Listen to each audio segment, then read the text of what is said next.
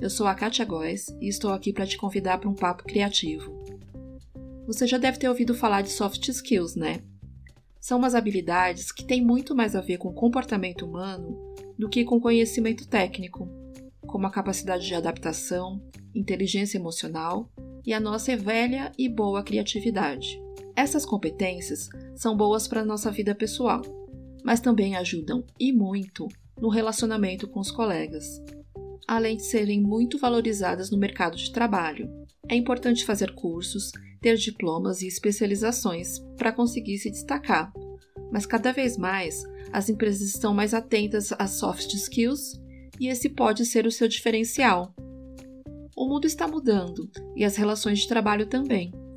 Principalmente com trabalho remoto ou híbrido, é preciso que o funcionário tenha mais autonomia para cumprir as tarefas, e isso demanda flexibilidade para tomar decisões e habilidade de comunicar o que está fazendo.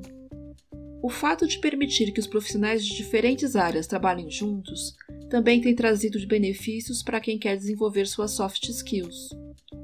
No meu trabalho, por exemplo, que é uma empresa de tecnologia, os desenvolvedores têm muito conhecimento técnico.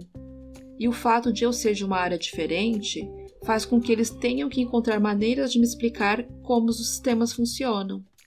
E aí sim, eu posso traduzir tudo isso para o cliente final. Já eu aprendo com a capacidade de inovação deles, que também precisam ser criativos para aperfeiçoar os produtos ou mesmo pensar em como resolver problemas que podem surgir pelo caminho. E isso pode ser usado para desenvolver várias habilidades. Conversando com quem tem um ponto de vista totalmente diferente do seu, pode melhorar sua flexibilidade para lidar com a situação. Ou se propor a colaborar com outras pessoas, pode te ajudar a trabalhar em equipe. Essa troca é muito rica e é importante que as empresas incentivem essas interações mas também é preciso que elas estejam abertas a ouvir os funcionários e permitam que eles usem as suas habilidades para criarem juntos. Todo mundo ganha nessa situação.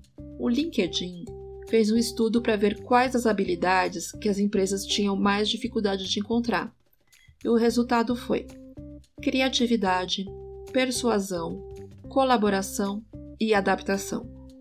E aí, você acha que já tem todas essas competências ou ainda pode melhorar?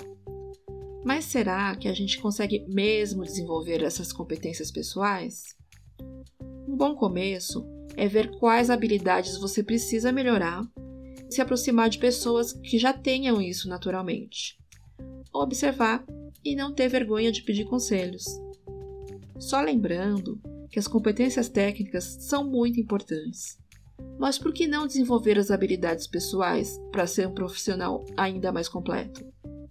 Bom, eu vou ali fazer a minha lista de soft skills e volto daqui duas semanas para mais um papo criativo. Até lá!